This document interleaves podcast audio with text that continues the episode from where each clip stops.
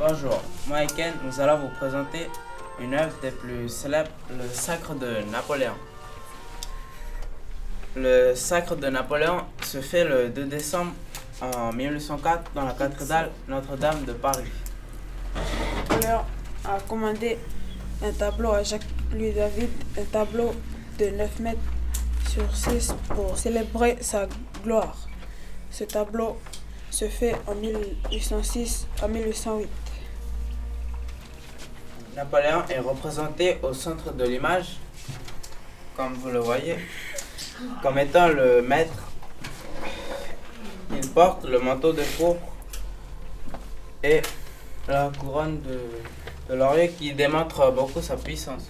Napoléon est mis en valeur par la lumière qui est centrée vers lui.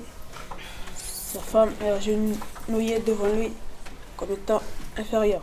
Sa mère est au-dessus, aussi en train de sourire, comme vous le voyez, mais en, en réalité, elle n'était pas là. Donc nous voyons que Napoléon voulait vraiment que son couronnement soit, soit complet. Le pape est aussi derrière pour le couronnement, mais ce qui est étrange, c'est qu'il n'est pas devant pour couronner Napoléon. Nous avons, nous avons toute sa famille représentée sur ce tableau, sauf deux de ses frères qui n'étaient pas là.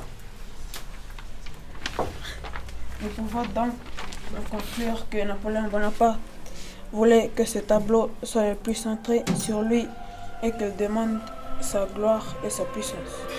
Merci de nous avoir écoutés.